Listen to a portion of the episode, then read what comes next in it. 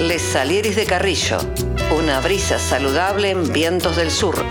Nuestra trinchera se eleva, viento sur en primavera.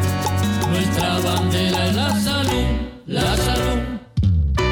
Escuchanos todos los martes de 20 a 21 horas y la repetición los miércoles de 11 a 12 horas por www.institutopatria.com.ar Radio.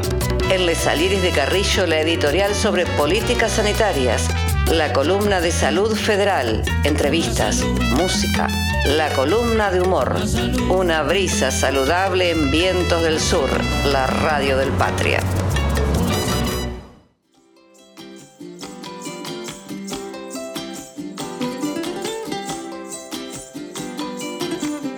Hola a todos, nuevamente estamos en Les Salieri de Carrillo. Una brisa saludable en Viento del Sur, la radio del Instituto Patria.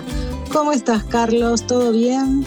Muy bien, Juana, ¿cómo estás vos? Todo muy bien, la verdad que muy feliz de estar nuevamente acá con la audiencia, con vos y bueno, para disfrutar de este nuevo programa.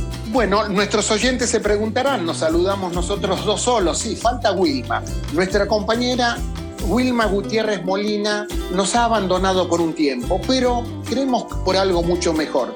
Todos sabrán que ella es enfermera. Bueno, eh, sabemos este, la pandemia que estamos pasando y la profesión, esta profesión tan bastardeada en la ciudad de Buenos Aires, pero profesionales al fin, como todas las personas que trabajan en salud, bueno, se va a dedicar mucho más a eso, no la tendremos acá presente, va a estar como ha estado siempre, en la primera fila.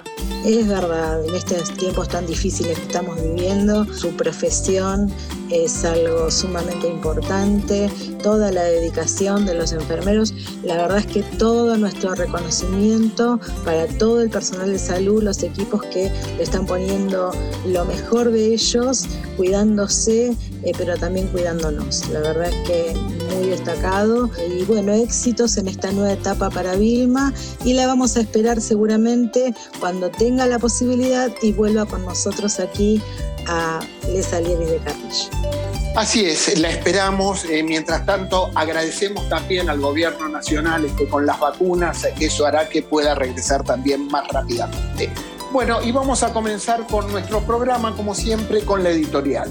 En este momento tenemos como invitado al doctor Mario Roveri, médico sanitarista, docente universitario. Actualmente es el director de la Escuela de Gobierno en Salud Florial Ferrara de la provincia de Buenos Aires. Así que lo escuchamos al doctor Mario Roveri.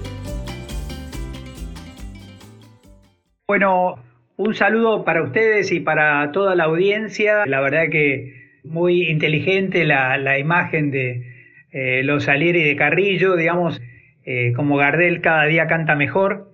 Y la verdad que me parecía muy interesante la invitación que me hicieron a comentar brevemente por qué ha salido y de qué se trata la idea de un sistema nacional integrado de salud. Bueno, primero quería comentar que el nombre Sistema Nacional Integrado de Salud es un nombre que tiene ya una connotación importante histórica, básicamente en el periodo 73-76, donde casi inmediatamente después de las grandes operaciones de, la, de las dictaduras de la época, es decir, la, creación de la ley de obras sociales, la 18610, y la propia creación del PAMI, la época de Lanuse Manrique, el sistema de salud en la Argentina profundiza su tendencia a la fragmentación.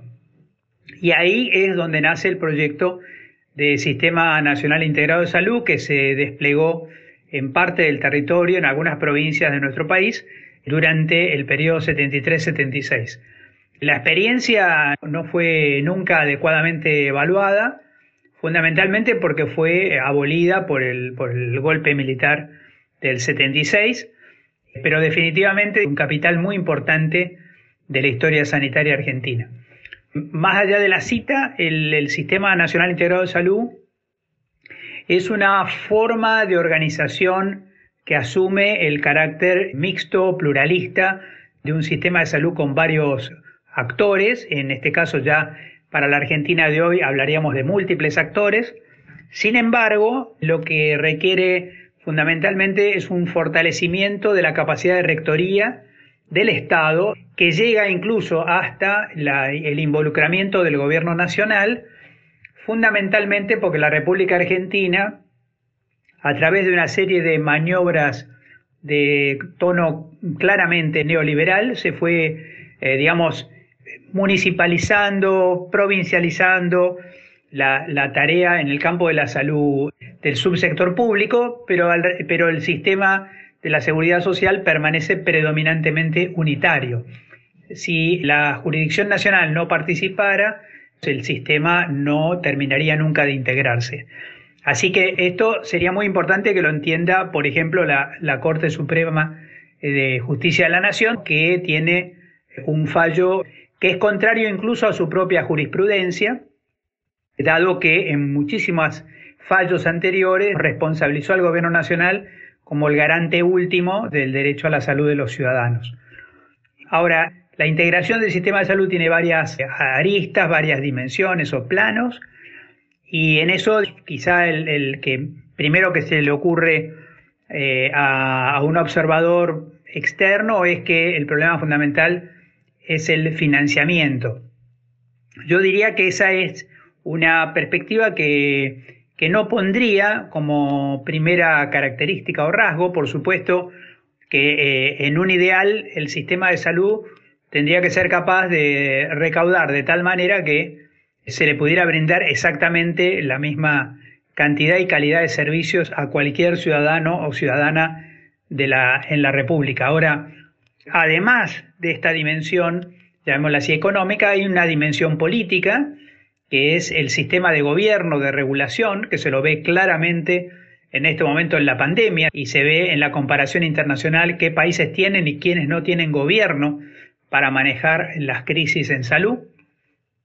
Y otra dimensión que me parece igualmente importante, que se ve también como lección de la pandemia, es que un sistema nacional integrado de salud tiene que hablar sobre lo que llamamos la fuerza laboral en salud, más históricamente recursos humanos, donde hay un, factor que empieza a ser fundamental, que es el tema de mm, minimizar, reducir, eh, aminorar el peso del multiempleo. No resulta funcional y hasta resulta peligroso en, épocas de riesgo, de pandemia, el hecho de que los trabajadores de salud estén desempeñándose en dos, tres o más trabajos a lo largo de la semana, generando lo que se llamaba o lo que se ha llamado contagio horizontal, es decir, un contagio que no viene de los pacientes, sino que viene de los compañeros de trabajo que han estado en otro horario bueno, u otro día en otro lugar de desempeño. Así que yo con dejo un poquito estas, estas tres dimensiones, un sistema más integrado de salud en la República Argentina, tiene una presencia nacional importante, un rol por supuesto para las, para las provincias, eh, requiere una, en consecuencia la construcción de una autoridad política. El, subsector público no es un subsector más, es el que asume la responsabilidad constitucional respecto al 100% de la población, a la que atiende y también a la que no atiende, en términos epidemiológicos. Es el único subsector que hace epidemiología y trabaja con base poblacional y en consecuencia es el que debe eh, asumir el rol de rectoría del sistema. Los otros subsectores son extremadamente bienvenidos en tanto y en cuanto trabajen bajo un régimen regulado. Así, así diríamos que un sector privado que trabaja bajo regulaciones puede cumplir una función pública, tal como pasa con el transporte público, aunque sea privado, que cumple las rutas y las tarifas que se acuerdan este, a nivel de política pública. Creo que esto es básicamente para un corto este, primer encuentro y, primeras ideas, este, nos deja abierta también otras posibilidades de conversar quizá específicamente sobre cada uno de estos puntos, que sería de gobierno del sistema, integración política, integración económica del sistema, complementariedades y también de un sistema de de retribución y condiciones de trabajo que aumente la cantidad de personas, eh, de profesionales, de trabajadores de salud, que mm, completen su, jornada laboral en un, en un, solo empleo. Bueno, básicamente creo que ahí eh, sintetizo, digamos, las, las, primeras ideas de una propuesta que requiere eh, mucha discusión, pero sobre todo requiere mucho involucramiento de la población. Este sistema no surgiría solo porque se ponen de acuerdo instituciones. Yo necesito un fortísimo involucramiento de la sociedad. Después de casi 18 meses de pandemia, imposible dejar la opinión pública afuera. Así que muchísimas gracias por esta oportunidad y por supuesto felicitaciones por el programa y eh, permanecemos a disposición en el momento que podamos ser de utilidad. De nada sirven las conquistas de la técnica médica si ésta no puede llegar al pueblo por los medios adecuados.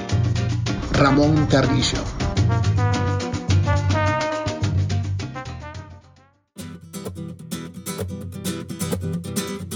Bueno, aquí volvemos nuevamente después de escuchar las palabras tan claras, ¿no? De nuestro compañero Mario Rovere hablando del Sistema Nacional Integrado de Salud argentino.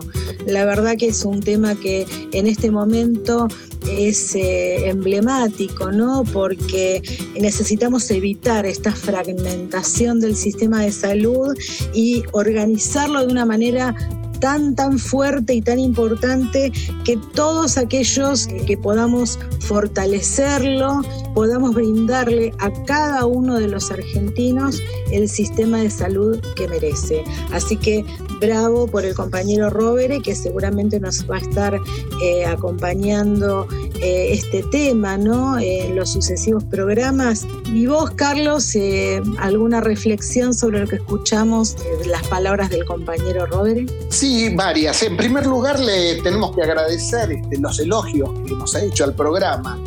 Y él se refiere al ESNISA, algo que venimos diciendo que vamos a remarcar siempre, algo muy importante para la salud de todos los argentinos que podamos implementarlo. Pero me quedé con una frase que dijo que me pareció maravillosa, muy importante, una perla que creo que pasó por alto a muchos abogados.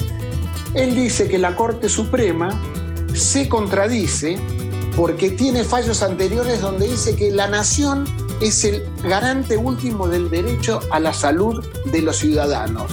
Esto es completamente contradictorio con el último fallo con la presencialidad en las escuelas. Una barbaridad más. Me parece que estos muchachos ya bastante grandecitos deberían irse a su casa porque no recuerdan demasiado ni sus propios fallos. Nada más que eso, grandioso lo que dijo Mario Rovere. Sí, la verdad, Carlos, eh, tu reflexión es muy acertada. El gobierno de la Reta siempre a contramano de todas las decisiones populares y la verdad es que no correspondería tener eh, esta decisión de que las clases fueran presenciales. Hay que cuidar a los niños. Pero bueno, volviendo nuevamente al ritmo del programa, vamos a pasar a otro tema. El 31 de mayo se ha conmemorado el Día Mundial sin Tabaco y por este motivo la compañera Alfonsina Fernández preparó este informe. Vamos a escucharla muy atentamente.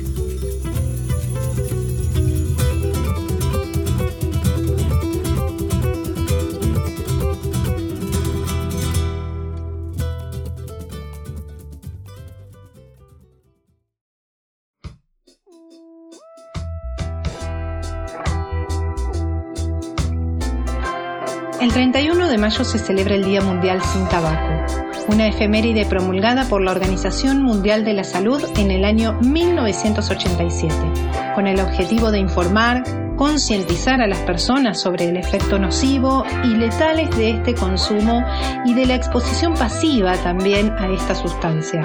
Se trata de disuadir a las personas del consumo del tabaco en todas sus formas y asimismo evidenciar las prácticas comerciales eh, de las empresas tabacaleras para incitar este consumo y también divulgar las distintas actividades de otras eh, instituciones que luchan contra el tabaquismo. El consumo del tabaco mata cada año a casi 6 millones de personas una cifra que se estima aumentará hasta más de 8 millones de fallecimientos anuales para el 2030 si no se intensifican las medidas para contrarrestarlo. El tabaco es perjudicial para todos, causa enfermedades, muertes, empobrece a las familias, debilita las economías nacionales por el aumento de gastos sanitarios y además la utilización de diferentes agrotóxicos hace que se contaminen las napas de agua y también causar desertificación. ¿Que provoca cáncer? Ya lo sabemos. Es una de las principales causas del cáncer a nivel pulmón, en laringe, faringe, boca.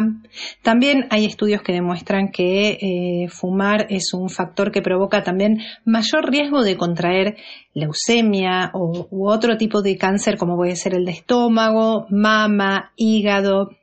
Fumar incrementa también el ritmo del corazón y la presión arterial, aumenta el riesgo de padecer enfermedades coronarias disminuye la fertilidad, también afecta el embarazo y el parto. Se sabe que las mujeres fumadoras corren el riesgo de presentar abortos o tener partos prematuros. Como todo efeméride tiene su lema, cada año va cambiando. Y en este caso, el Día Mundial Sin Tabaco 2021 tiene el lema comprometerse para dejar de fumar. Desde el inicio de la pandemia, desde que publicaron datos que indican que los fumadores tienen más probabilidades que los no fumadores de presentar un cuadro grave de COVID-19, millones de fumadores quisieron dejar de fumar, quisieron dejar este hábito del tabaco.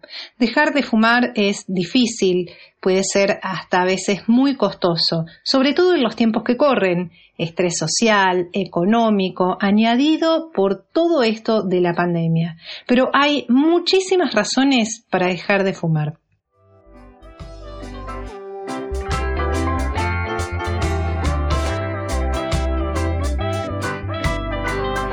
Si alguien quiere dejar de fumar, alguien te comenta que tiene ganas de dejar de fumar o empezar este proceso, o vos mismo tenés ganas de dejar de fumar, está buenísimo empezar a pensar.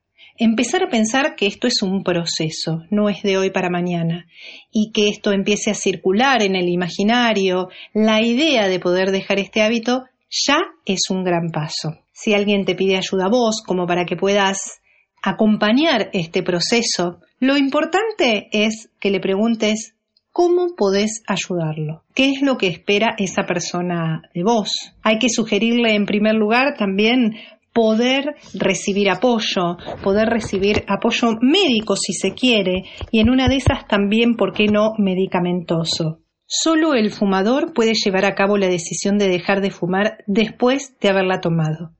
Esa es su elección, es su desafío y eso lo tenés que tener claro a la hora de acompañar a alguna persona, algún afecto, a dejar este hábito.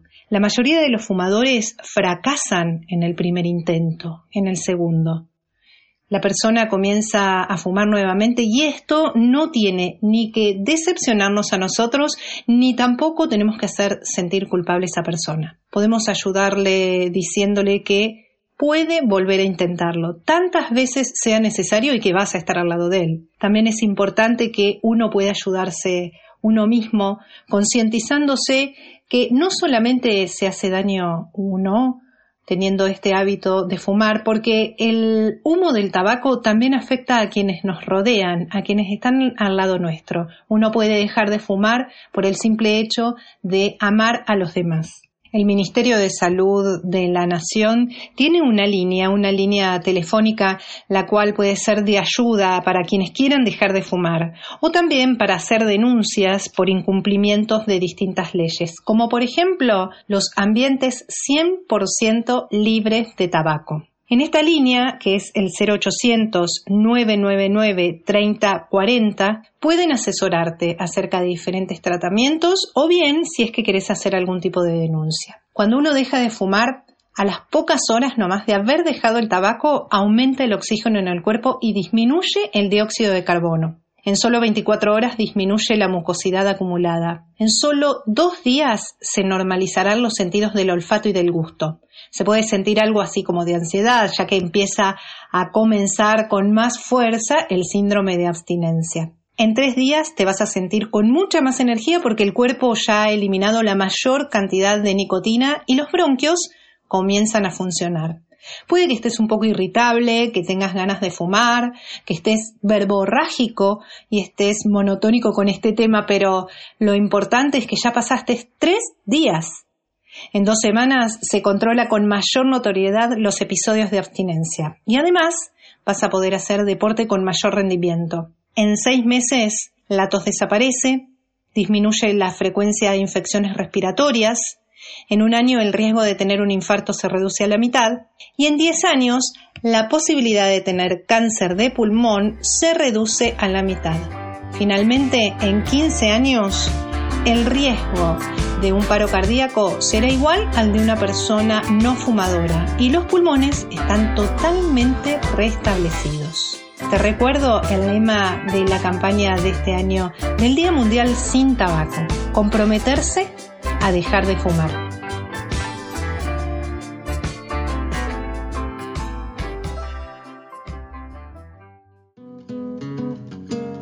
Los problemas de la medicina como rama del Estado no pueden resolverse si la política sanitaria no está respaldada por una política social. Del mismo modo que no puede haber una política social sin una economía organizada en beneficio de la mayoría. Ramón Carrillo.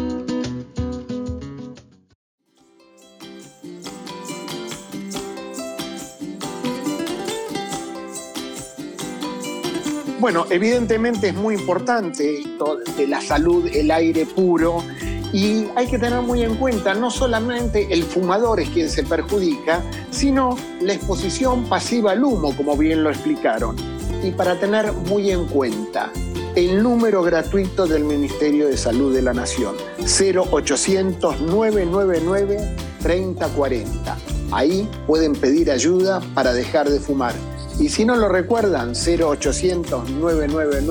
0800-999-3040, entran por internet y seguramente ahí lo van a tener. Sí, realmente el tabaquismo es una de las principales causas de muerte a nivel mundial, pero recordemos que es prevenible, ¿sí?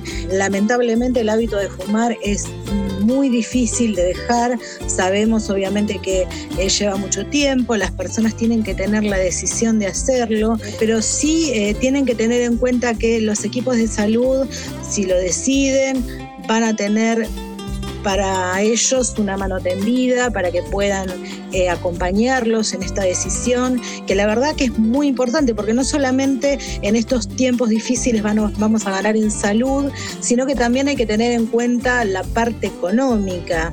Eh, lleva un presupuesto importante y a veces si uno lo piensa por ese lado, se puede animar un poco más a, a dejar de fumar, a decidirlo. Y bueno, como dijo obviamente Alfonsina y también dijo Carlos, recuerden el número gratuito 0800 999 3040 y ahí van a seguramente ayudarlos para que con esta decisión lleguen a buen puerto. Así que eh, seguimos, eh, Carlos, con este programa que la verdad que está muy interesante. Muy bien, pero ahora vamos a seguir con un poco de música. Y ahora vamos a escuchar Eduardo Guajardo, el Guaja, muy conocido como referente de la música santacruceña. Vamos a escuchar Postales, es una canción de su álbum Un grito de ida y vuelta. Lo escuchamos.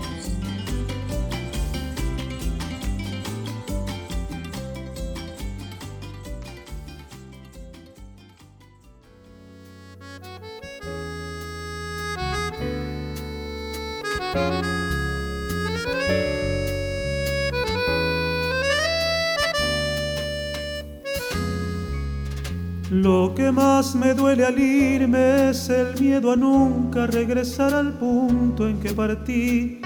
la vida fluye al fin como lluvia en abril, como las nubes pasan. Ella rota por amor prometerá un te quiero a su nuevo señor, la besará en la frente, le hablará de amor, como le hablará yo, como no recordaba y a la hora del sosiego, cuando los mineros regresan del cerro, se alzarán al aire aromas de puchero, comerá mi pueblo alimentando un sueño. Son postales de un país que resiste sin pedir nada más que una señal de amor, de solidaridad que nos devuelva el porvenir. Nada más que una señal de amor, de solidaridad que nos devuelva el porvenir.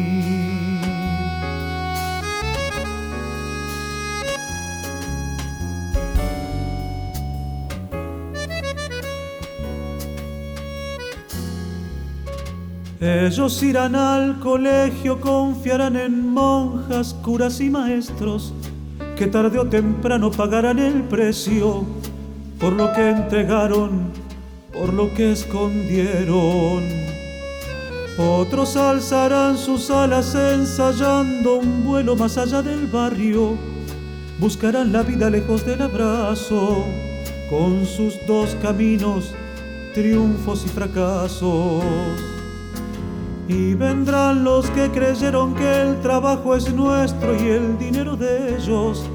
Cantarán victoria frente a los obreros, agitando el fuego, agitando el fuego. Son postales de un país que resiste sin pedir nada más que una señal de amor, de solidaridad que nos devuelva el porvenir. Nada más que una señal de amor, de solidaridad que nos devuelva el porvenir. La, la, la, la, la, la, la, la. la. La la la la la la la la la la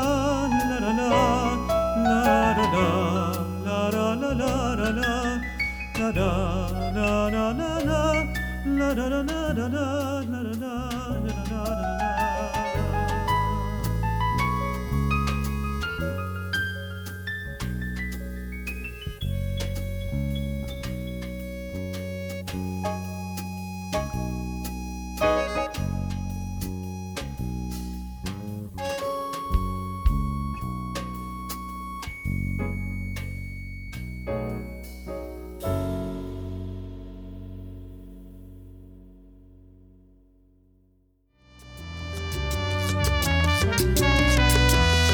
Salieris de Carrillo, una brisa saludable en vientos del sur. Nuestra trinchera se eleva, viento sur en primavera. Nuestra bandera es la salud, la salud. Escuchanos todos los martes de 20 a 21 horas y la repetición los miércoles de 11 a 12 horas por www.institutopatria.com.ar Radio. En Les Saliris de Carrillo, la editorial sobre políticas sanitarias, la columna de salud federal, entrevistas, música, la columna de humor, una brisa saludable en vientos del sur, la radio del Patria.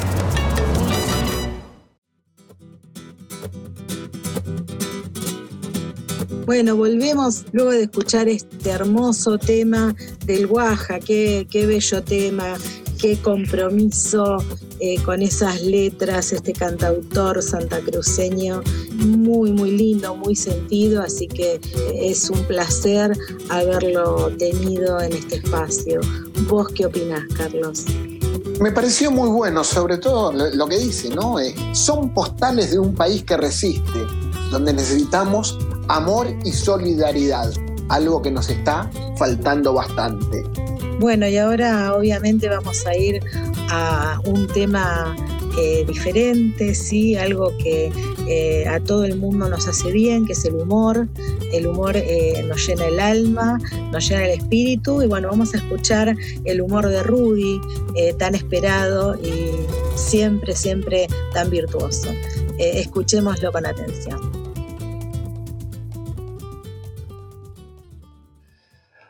A lo hecho, pecho, y a lo dicho, picho. Cuarentenieros, cuarentañeras, estudiasmódicos, vacunófiles, esperanzativas, solidarioscos, populósofos, investigratuitos, sensiblásticos y demás seres, seras y seres humanos que sin haber comprado entradas se encontraron como nos encontramos en el medio del escenario. Esta semana hubo entredichos entre bichos. La ex subsecretaria de Inseguridad Racial, Patricia Pfizer, se desdijo de lo que dijo pero no dijo, porque lo que no dijo es que según Colijo, maldijo porque hasta sus empleadores de siempre le negaron la placa de empleada del mes. La ex ministra de Asuntos Ansiolíticos, Lilita Sepán, dijo que nunca dijo lo que dijo, sino que entredijo y le interpretaron mal, o sea, traducido el lilitense al castellano, le interpretaron bien.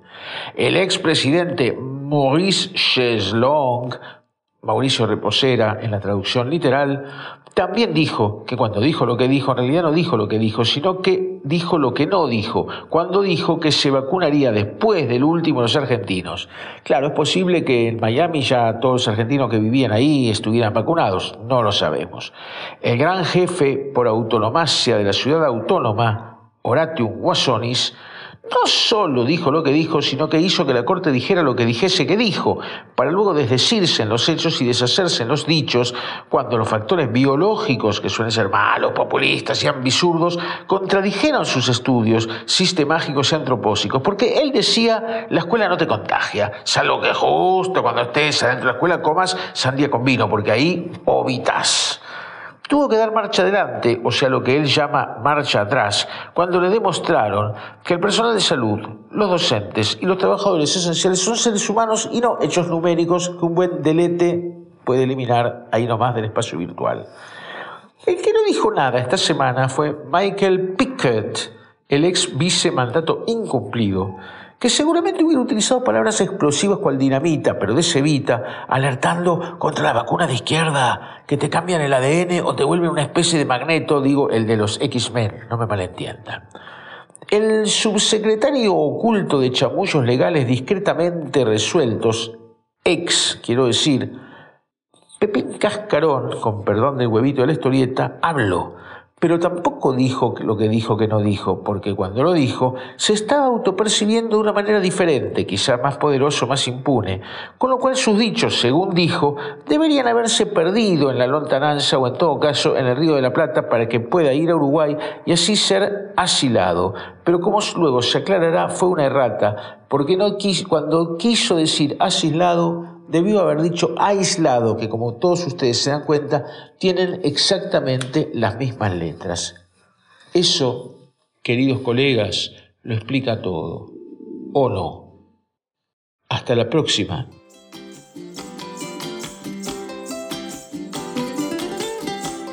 Como siempre, Rudy nos divierte, no nos sorprende, pero cada vez mejor, como Gardel. Dijo y maldijo, dice, ese trabalenguas que hace y no deja títere con cabeza. y hace hasta un anagrama entre asilado y aislado. Bueno, quien quiera seguir divirtiéndose con Rudy, recuerden, en el canal de YouTube RS Positivo, junto con Alejandro Sanz. Se pueden suscribir, lo pueden escuchar y pueden seguir riéndose y le agradecemos de nuevo la columna a Rudy. Sí, la verdad que fue una columna muy, muy ingeniosa eh, con esto de las palabras que los políticos dicen, pero parece que después no dijeron y la verdad es que una columna fantástica la de Rubí. Y bueno, vamos a pasar de nuevo a escuchar nuestros temas musicales, en este caso un grupo famoso, para mí muy lindo, Queso de Estéreo, con este tema En la Ciudad de la Furia. Vamos a escucharlo.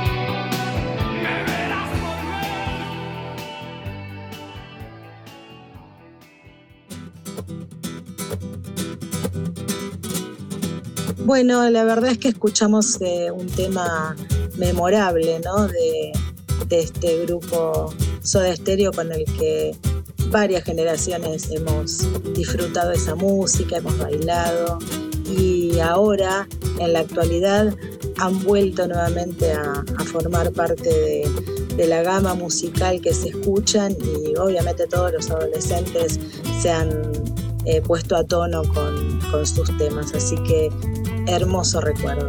A vos, eh, Carlos, eh, te hace recordar obviamente lindos momentos de, de la juventud también, ¿no? Gracias, pero ya no era tan joven, no lo escuchaba tanto. Pero sí, es muy bueno. Bien, y ahora pasamos a la entrevista que hizo nuestra compañera Ana Vera Mate Pérez a la doctora María Florencia Romero, quien nos va a hablar de violencia de género. Hola, hoy estamos con María Florencia Romero, abogada, docente universitaria. Ella es cordobesa, pero hace mucho que reside en la provincia de Jujuy. Hola Ana, ¿cómo estás? Muchísimas gracias por invitarme a tu programa. Flor, me gustaría preguntarte por qué y cómo surge el movimiento Ni Una Menos. El movimiento Ni Una Menos nace en la Argentina como consecuencia del hartazgo de todas las mujeres ante la violencia machista que tiene en su punto más alto o en la cúspide el femicidio, ¿no? Eh, en nuestro país este, este hartazgo se hizo visible un 3 de junio del 2015, ya hace 6, 7 años, cuando miles de mujeres en varias ciudades de la Argentina nos, nos unimos y salimos a protestar pero fundamentalmente surgió luego eh, del femicidio de la joven Chiara Páez, que era una adolescente que tenía 14 años y que en el momento de su asesinato estaba embarazada. La mata su novio a golpes, quien luego de, luego de haberla matado confiesa eh, este asesinato eh, y confiesa aparte haberla enterrado en el domicilio de su abuela. Esto sucedió en la ciudad de Rufino, Santa Fe, en el centro de Argentina. Esta, situación conmovió a todo el país y a todos los movimientos de mujeres, de género y de diversidades. Eh, su desaparición física de Chiara se da eh, un 9 de mayo del 2015 y nos empezamos a unir y a convocar para una gran marcha que tuvo lugar justamente el 3 de junio eh, en, como lugar de central de, encuentro en Buenos Aires, pero que se replicó en todas, en muchísimas provincias eh, y ciudades del país. Este, este movimiento eh, tuvo como base del reclamo la denuncia por la emergencia real que en género veníamos sufriendo todas las mujeres en el país. Luego se siguió replicando en otros países y creció de una manera exponencial, tal es así que todos los años es un día realmente de lucha, de reclamo y por, las, por la mayor implementación de políticas públicas que, tenga, que tiendan a eh, reivindicar y el derecho de las mujeres, pero por sobre todo la protección y la prevención, eh, sobre todo en los casos de violencia machista. Desde lo legal, ¿cuál es la importancia del cambio de la carátula que pasó de ser eh, un drama pasional a femicidio? Y en algunos casos también se trató de travesticidio. Eh, desde lo legal, lo que implica haber pasado desde el crimen pasional al femicidio a través de la ley 26.791 es fundamental. Deberíamos eh, iniciar por, por entender que antes del 2012, cuando se sanciona la ley 26791, el crimen pasional estaba eh, reservado a aquellos crímenes donde un hombre mataba a una mujer, pero que en general eh, quedaban dentro de los crímenes que se realizaban dentro del hogar, de las vidas de pareja, de lo cotidiano, era el homicidio perpetrado muchas veces por un hombre abrumado eh, por su pareja femenina y bajo la falsa idea de que este era un acto imprevisible, incontrolable, orillado por fuerzas ocultas y que en realidad eh, era, eh, no era un desenlace de una vida violenta, sino que este hombre, sobre todo, eh, se encontraba muchas veces desbordado por alguna actividad o alguna acción que hubiera realizado una mujer y que desencadenara en este hombre este crimen pasional. El hecho de haber modificado el tipo legal y haber incorporado el artículo, el inciso 4 del artículo 80 del Código Penal implica un avance importantísimo eh, del, derecho penal en nuestro país, porque es aquel delito que eh, se tipifica, digamos, el homicidio agravado por aquellos que hayan cometido este homicidio, ya sea por placer, codicia, odio racial, pero sobre todo incorpora el término de género o a la orientación sexual. Si bien no habla específicamente de la palabra femicidio, se refiere a esto, a la violencia de género que se eh, implementa o se aplica contra una mujer, a sabiendas que en estas, en estas situaciones la violencia se manifiesta eh, a través del poder que se genera eh, de un hombre hacia una mujer. Este poder genera sumisión, daño, sufrimiento y la imposición sobre todo de una voluntad de dominación y, sobre, y sometimiento eh, hacia otra persona que es la mujer que se encuentra siempre en un polo pasivo de la relación y que implica posiciones diferenciadas y relaciones asimétricas y desiguales de poder. Entonces, al haberse tipificado este delito eh, como homicidio agravado, el femicidio, implica eh, absolutamente un avance en políticas públicas y sobre todo la obligación del Estado ¿no? de generar políticas públicas que tiendan a la protección de eh, las mujeres y a la sanción y pena de aquellos hombres que cometan tales atrocidades. ¿Y por qué ahora salimos a las calles? ¿Acaso antes no había femicidios? Sí, creo que antes obviamente que también había femicidios, pero creo que hoy salimos a las calles porque nos hemos dado cuenta que esta es una forma de realmente de expresar lo que nos está pasando, es una forma de unirnos en un reclamo que es esencial, que es fundamental, el ni una memo, el ni una menos, el no nos callamos más, el vivas nos queremos.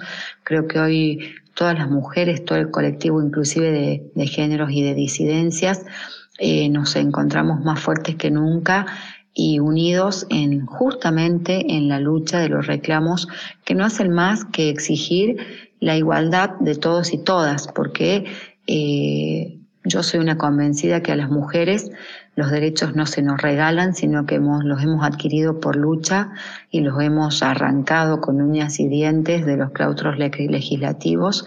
Y entiendo que las calles son el primer lugar donde debemos eh, materializar y visibilizar la ausencia ¿no? de estos derechos para que luego podamos lograr a través de estas eh, manifestaciones que se concreten nuestros reclamos a través de leyes, legislaciones y políticas públicas efectivas que tiendan a esto que veníamos conversando, ¿no? La prevención, erradicación y eh, protección de, todas las mujeres. Hoy ya no nos callamos más y hoy vamos a seguir luchando eh, por todas las que faltan y hasta que no haya ni una menos, ¿no? Para terminar, y considero que es necesario, vos como mujer del derecho, nos brindes una reflexión acerca de este tema, en la perspectiva de los derechos, de la lógica de los derechos humanos. Desde mi lugar de, mujer del derecho, de profesional, me es muy difícil situarme solamente desde ese lugar, escindiendo eh, mi mirada de mujer, de madre, de amiga. Creo que como reflexión sería la, inminente necesidad de una reforma judicial feminista, es decir, el problema del acceso a la justicia y la transversalidad de la mirada feminista que debe tener el Estado es parte de un, debate cotidiano que nos debemos dar y se debe trabajar desde el Estado con una fuerte agenda de derechos de mujeres y disidencias. Creo que se debe discutir seriamente la necesidad de una reforma profunda judicial feminista, donde podamos eh, transversalizar la perspectiva de género eh, en todas las instituciones, no solamente en el Poder Ejecutivo, Legislativo, sino sobre todo en el Judicial, para que aquellas mujeres que se animen a acercarse a los tribunales o a las comisarías sepan que sus reclamos van a tener un justo andamiaje y resolución de estos conflictos. Para esto es imprescindible que los efectores jurídicos judiciales estén formados en perspectiva de género, que estén formados en ley Micaela. Y para eso es imprescindible e inminente empezar a trabajar en serio en una reforma judicial feminista. Así que instar a, nuestros magistrados a que, a que aborden estas temáticas con la seriedad que, que la sociedad lo está planteando y a nosotros, a las mujeres que estamos comprometidas con las luchas y reivindicación de estos derechos, seguir instalando en la agenda política estos temas para que se materializan, materialicen, como decía antes, en políticas públicas efectivas y en este sentido que se aborde eh, a través de una reforma judicial que tenga como su centro la perspectiva de género. Muchas gracias, Florencia, por haber participado. Un abrazo grande. Bueno, Anita, a tu disposición para todo lo que sea sumar en esto y en todo lo que tenga que ver con la patria es el otro. Querida compañera, ya habrá oportunidad que nos conozcamos. Te mando un fuerte abrazo y quedo a tu disposición. Mientras los médicos sigamos viendo enfermedades y olvidemos al enfermo como una unidad biológica, psicológica y social, seremos simples zapateros remendones de la personalidad humana. Ramón Carrillo.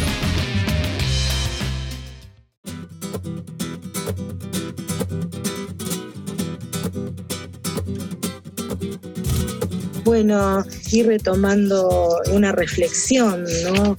De esta columna tan importante de la que ha hablado la doctora Romero, que es la violencia de género. Tenemos que recordar, obviamente, este cambio de paradigma tan importante que ha significado modificar esta eh, denominación de crimen pasional por femicidio, algo que obviamente ha sido de una importancia superlativa ¿no? en el tema.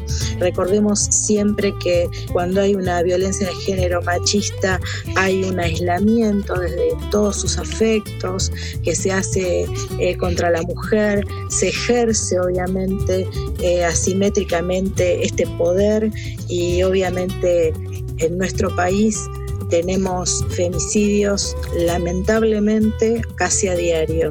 Recordemos también la ley Micaela, la 27499, donde eh, tampoco se cumple como corresponde. Hay una capacitación obligatoria que se debería hacer en temas de género y violencia contra las mujeres para todas las personas que trabajan en la función pública. Y lamentablemente en algunos espacios políticos todavía hay mucha resistencia con esto. Y quiero terminar con algo que nos está atravesando a todos en los últimos tiempos. Hace casi más de 70 días que en la provincia de Buenos Aires está desaparecido Tehuel de la Torre.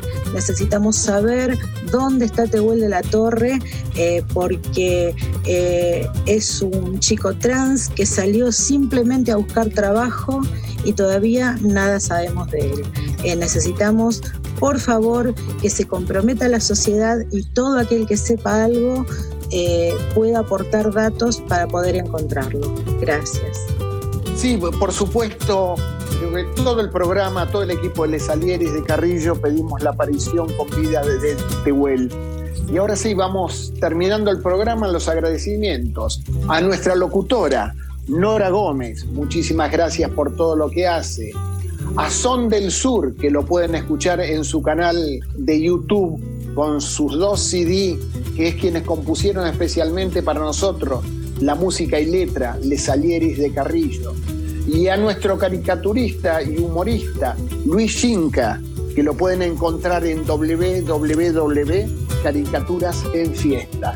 Y para ir terminando, y esto que algunas veces han escuchado, muchas veces, el tiempo es tirano, nuestras disculpas a nuestros compañeros de salud federal, porque lamentablemente tan rico todo lo que hemos presentado hasta ahora, no tenemos tiempo para esa columna que nos comprometemos en las próximas semanas a tenerlos a ellos.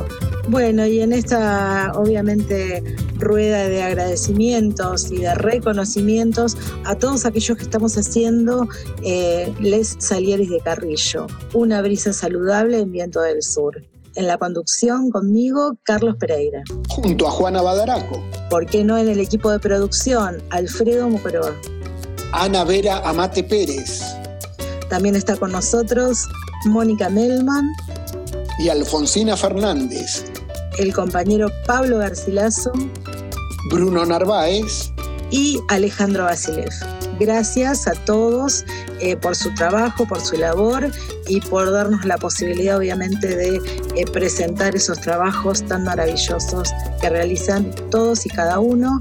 Y les vamos a recordar que tenemos nuestras redes sociales. Nos van a encontrar en Facebook, nos van a encontrar también en nuestro canal de YouTube, siempre con la denominación Les Saleris de Carrillo. Recuerden que allí no solamente van a encontrar las columnas, el humor de Rudy y la editorial.